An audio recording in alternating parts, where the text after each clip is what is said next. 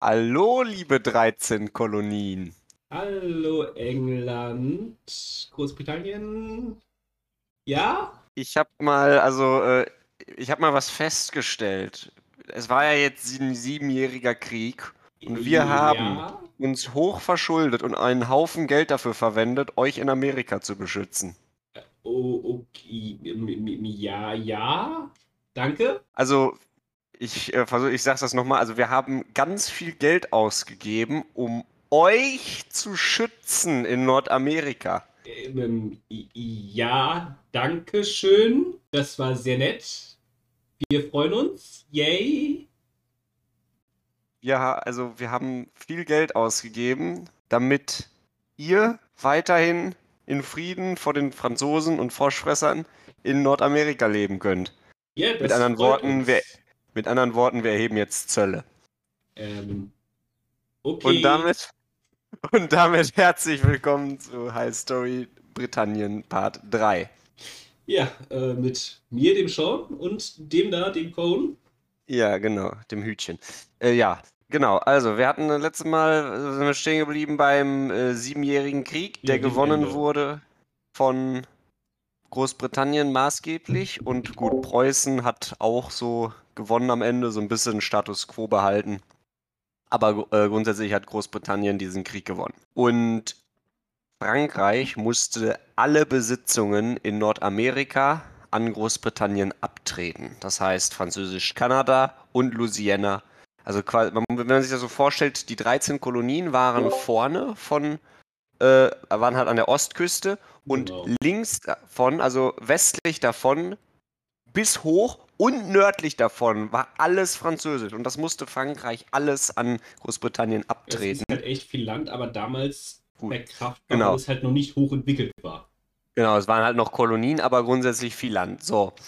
Und jetzt war natürlich, nach dem Krieg ist das immer eine Depression, also jetzt Ganz nicht. Äh, kurz.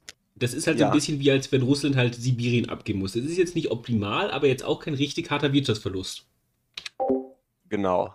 Also, äh, aber dennoch ist das äh, viel, also äh, symbolisch viel. Also, die Franzosen waren natürlich total erniedrigt, wird auch gleich nochmal eine Rolle spielen. Äh, die hatten, äh, genau, und nach dem Krieg gibt es eine massive Depression, also jetzt nicht psychisch, sondern halt wirtschaftlich. Und das Problem ist, dass sowohl die Briten, also die Franzosen natürlich viel mehr, aber vor allem die Briten auch, hatten sich hoch verschuldet in dem Krieg. Die hatten ganz viel Geld ausgegeben, haben sich hoch verschuldet und jetzt müssen sie dieses Geld irgendwie wiederbekommen. Krieg kostet Geld? Mhm, Krieg kostet Geld. Und dann haben sich die Briten überlegt, wie sie das machen. Und sind dann zu dem Entschluss gekommen. Ja, ja, ja, d- das, das mit dem Tee ist dann noch was anderes. Den Tee haben sie quasi zwangsverkauft an ihre Kolonien. Sie haben also in die Kolonien Tee gebracht, so und ihr gebt uns jetzt Geld dafür. Wie hier sind meine Handelswaren, du kaufst sie jetzt oder stirb. Genau, also so ein bisschen wie, ähm, ja, also das widerspricht natürlich den Gesetzen eines freien Marktes, aber äh, wie dem auch sei. So, und die äh, Kolonien, die fanden das nicht so toll. Die mussten nämlich Steuern zahlen, waren aber nicht im britischen Parlament vertreten. Also die waren quasi irgendwie so. Also Großbritannien hat sich die Rosinen rausgepickt bei der vollen Staatsbürgerschaft der Kolonien. Ne? Also die mussten Ja. halt alles zahlen, aber hatten halt nicht alle Rechte. Ja, ne, würde ja halt auch so machen. Das ist so wunderbar, ne? So, und dann haben, äh, hatten die Kolonien da irgendwie Aufstände gemacht und dann hat Großbritannien das wieder zurückgenommen und dann haben sie es doch wieder eingeführt und dann haben sie es nochmal zurückgenommen und doch wieder eingeführt.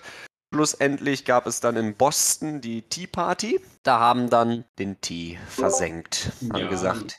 Patrioten, Rebellen. Man Patrioten, muss sagen, damals Rebellen, ähm, Je nachdem, wie man sie nennt. ein bisschen amerikanischen Nationalismus, aber das war überhaupt nicht ausgeprägt. Genau. Und Die haben sich noch haben sehr dann, britisch gefühlt. Also es ging eher um äh, Freiheit und Unabhängigkeit tatsächlich zu dem Zeitpunkt. Und die haben dann halt den Tee versenkt. Symbolisch war das natürlich enorm. Haben sie gesagt, hier euren Tee wollen wir nicht, weg Ja, damit. und das war, hat halt unglaublich Symbolkraft, aber das war kein nationalistischer Akt. So, was hat Britannien gemacht? Daraufhin Truppen dahin geschickt. Genau, haben erstmal erstmal eine Besatzungstruppe nach äh, Boston geschickt. Boston war damals noch die Hauptstadt, will jetzt nicht, aber so der Ankerpunkt zwischen äh, der kolonialen Welt und Der Britannien war Boston. halt. Genau. Und äh, dann waren da noch, dann haben die wieder Forderungen schreiben. Das ging erstmal politisch hin und her und dann gar, kam es zum Boston-Massaker. Da wurden dann, und äh, dann, dann fing es an, so auf eine Bahn zu laufen, wo es eigentlich nicht mehr so der Point of No Return, kann man sagen. Ja, so ein bisschen und, Unabhängigkeit, ne? Genau, und dann irgendwann äh, wurde dann der Unabhängigkeitskrieg ausgerufen und dann äh, kam es zu diversen Kriegen. Was man auch nicht vergessen darf, es gab eigentlich zwei Unabhängigkeitskriege. Nachdem die Briten den ersten Unabhängigkeitskrieg verloren hatten, äh, dachten sie, sie könnten das nochmal äh, zurückgewinnen und haben dann nochmal von Kanada aus angegriffen, aber das war dann auch nicht mehr ganz so toll. Auf jeden Fall äh, hat, äh, ich will jetzt auch nicht im Detail auf den Unabhängigkeitskrieg eingehen, auf jeden Fall hat, haben die Amerikaner den Unabhängigkeitskrieg gewonnen. Was? Ja. Und, das wusste ich ja noch gar nicht. Ja, egal. Ja, ne, das, äh, sonst wären die USA heute kein Staat, ne? So, und haben dann erstmal, abgesehen von Kanada, äh, den großen Teil von Großbritannien bekommen. Also ja. von der Kolonien. So. Ähm, jetzt gab es während dieses äh, Krieges eine Besonderheit. Die Franzosen haben sie unterstützt?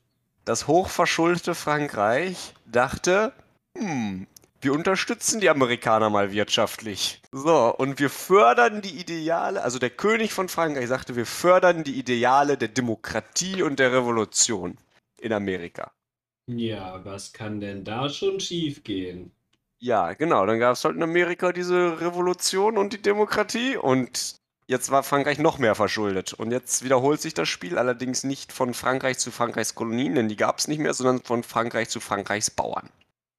Ja, wann ja. immer ein Bauer von Frankreich was sagte, wurde gesagt, tja, das wird besteuert, ne? Ja, darauf liegen Steuern. Das wird Auch besteuert. Dafür müsst ihr extra, Wenn dafür müsst ihr extra kommt, Steuern zahlen. Steuer. Ja, und dann kam es, äh, gab es, also die Bauernschaft wurde massiv unterdrückt und ausgesaugt von Geld, könnte man quasi sagen. Und äh, dann kam es zur französischen Revolution nach einer Reihe von Missernten. Also der Bauernschaft geht es schon schlecht. Und dann kommen noch Missernten. Das heißt, sie haben praktisch gar nichts mehr. Und äh, während und der dann König. Wird noch mal so ein bisschen so einen Arm abgeschnitten. Genau, und der König macht weiterhin Disco-Party in seinem Palast und das war dann zu viel für die Bauernschaft. Es kam zur französischen Revolution. Revolution. Genau, und dann äh, gab es Spannungen zwischen England und Frankreich. Was? Eine und, äh, Revolution könnte Spannungen muss, auslösen? Man muss sagen, äh, Frankreich hat zu dem Zeitpunkt, die haben zwar Nordamerika verloren, aber in anderen Teilen der Welt hatten sie noch Kolonien. Äh, das wird später relevant. Ähm, auf jeden Fall hatte äh, Frankreich dieses, äh, hat dann England quasi mit den anderen Monarchen Europas ein Ultimatum oder was heißt schon eine Klausel gestellt. Solltet ihr König Ludwig dem 16. etwas antun, dann gibt es Krieg. Ja. Ne? Und dann wurde Ludwig der 16. geköpft. Das klingt ja nach Krieg. Genau, und dann gab es Krieg. Und zwar den ersten Koalitionskrieg. Frankreich gegen Preußen, Österreich und Großbritannien. Großbritannien war eigentlich immer mit Frankreich im Krieg zur Zeit der Koalitionskriege. So, und äh, dann hatte quasi äh, Frankreich äh, die, also äh, kam es zum ersten Krieg und es zeichnete sich schon relativ früh aus, dass Großbritannien da mehr so den Sea-Player macht, also so Frankreich die Seeherrschaft äh, abnimmt und versucht in Übersee was zu erreichen und die anderen halt versuchen Frankreich auf dem Land zu bezwingen. Das Problem an so einer Revolutionsarmee ist, sie sind voller Kampfgeist ja. und sie wollen kämpfen und damit hat Frankreich natürlich auch Preußen und Österreich in die Knie gezwungen. Und vor allem hatten die da so ein bisschen so schon die hellen Köpfe dabei. Genau, die Denker, ja, wobei einige Denker wurden da auch geköpft. Also das war, also das war alles andere als eine glorreiche Demokratie da. Das war so Jakobiner, kennt, wenn man die kennt, so zack, ja. zack, jeder, der, jeder, der auch nur einmal fragt, ist das wirklich der richtige Weg? Zack, Kopf ab. Ähm, naja, auf jeden Fall hat äh, Britannien da erstmal sich Überseegebiete gesichert von Frankreich. Damals wurde die Guillotine so ein bisschen gut zum Einsatz gebracht, auf jeden Fall. Hm, ja, Genau, und dann äh, wurde im ersten Koalitionskrieg, der endete mit einem Sieg Frankreichs. Kurz darauf, äh, es war auch noch so ein bisschen Napoleon da, ähm, kam ja, es dann zum... Ein bisschen Napoleon. So ein bisschen Napoleon, genau. Äh, Im zweiten Koalitionskrieg, auch da war Napoleon noch nicht der Herrscher von Frankreich. Zweiter äh, Koalitionskrieg war Napoleon auch noch ein General. Auch den hat Frankreich gewonnen. Und dann, nach dem Zweiten Koalitionskrieg, herrschte erstmal Frieden in Europa. Europa war im Frieden, ne? Das ist etwas Das- sehr Ungewöhnliches für die damalige Zeit. Genau, also wirklich. Frankreich hat natürlich massive Gebiete gewonnen in Deutschland und auch den Niederlanden. Aber grundsätzlich, Also Im äh, Normalfall war es niemals in ganz Europa friedlich. genau. Und dann haben sich so ein bisschen die äh, Sachen da abgezeichnet. Nichtsdestotrotz, kein Friede hält ewig und so kam es zum dritten Koalitionskrieg. Hey. Äh, es, es war nämlich so, also alle anderen Monarchen Europas, die haben so äh, Sitzungen abgehalten und quasi so gesagt, so wie können wir Napoleon jetzt am besten diesen revolutionären Ideen am besten Einhalt gebieten und was Großbritannien natürlich hatte, um mal wieder den Fokus auf Großbritannien zu lenken, ist Geld. Warum hatten sie das ganze Geld?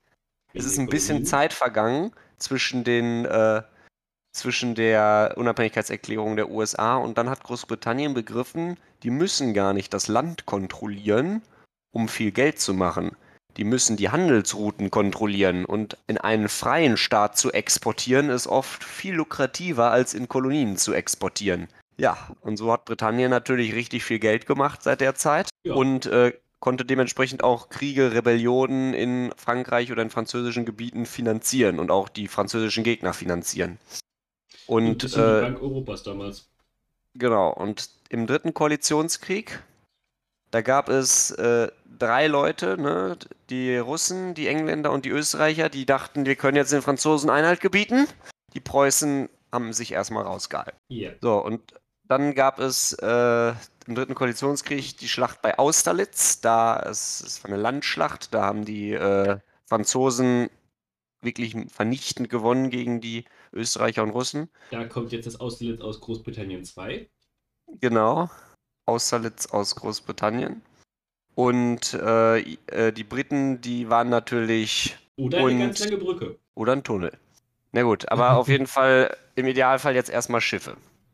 Und äh, die Schiffe hat Napoleon zusammengezogen, nämlich in Cadiz im spanischen Hafen. Er hat nämlich Frankreich ja mit Spanien verbündet und zusammen mit den Spaniern wollten die eine riesen Flotte aufstellen, um quasi Es klingt irgendwie so, als ob da was gleich sehr schief geht. um England, äh, um eine Invasion Englands. Er hatte auch schon 10.000 Mann äh, in äh, Calais versammelt oder in der Nähe von Calais auf jeden Fall. Das ist so eine Stadt im Norden Frankreichs, um halt die überzusetzen und dann eine Invasion zu begehen. Ehemaliges englisches Gebiet.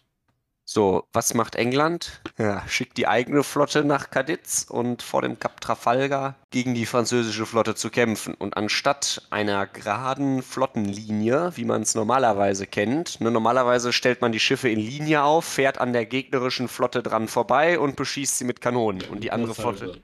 Das ist halt, genau, das ist halt der normale. Äh, Admiral Nelson war da ein bisschen anders. Er ließ seine Schiffe frontal zwischen die feindlichen Linien fahren, damit sie auch von beiden Seiten aus austeilen können. Ja, doppelte Und- Feuerkraft halt sozusagen.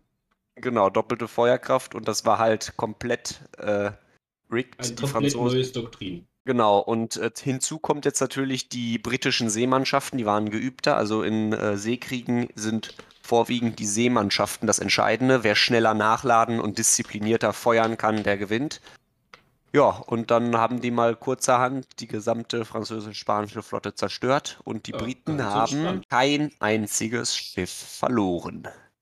Außer Ja. Nelson. Ne- Nelson hat es leider nicht überlebt, aber äh, die Ja, aber Briten seinen haben halt Tee haben wir heute noch. Genau, die haben äh, Den Admiral Nelson Tee kennt man ja. Genau. So, dann die anderen Koalitionskriege, die waren jetzt auch ein bisschen, also da war Großbritannien so ein bisschen außen vor, hat relativ wenig gemacht. Und also nachdem sie quasi, gut, sie haben nochmal in Dänemark eine Flotte hochgejagt. Das machen die halt immer, ne? Das haben die, die anderen Immer mal Dänemark. wieder ein paar dänische Schiffe sprengen. Genau. Täglich grüßt das Murmeltier. Auf jeden Fall kann man sagen, zur Zeit der napoleonischen Ära hat Großbritannien und Frankreich so ziemlich alles in Übersee abgenommen, was sie hatten. Das haben sie auch am Ende behalten. Ja. Ja, und äh, jetzt würden wir sagen, dann nächstes Mal kommt Großbritannien Teil 4 raus. Da machen wir dann den Höhepunkt des Empires unter Queen Victoria. Und dann Ja. vielleicht nochmal Großbritannien 5, wobei das mündet dann schon in der modernen Zeit der Fall des britischen Empires. Äh, Wird eine lange Serie. Ja, Auf das ist wenn auf es euch jeden gefallen Fall. Hat, würde ich mich freuen, wenn ihr eine gute Bewertung da lasst und es euren Freunden empfehlt. Bis zum nächsten Mal. Ciao.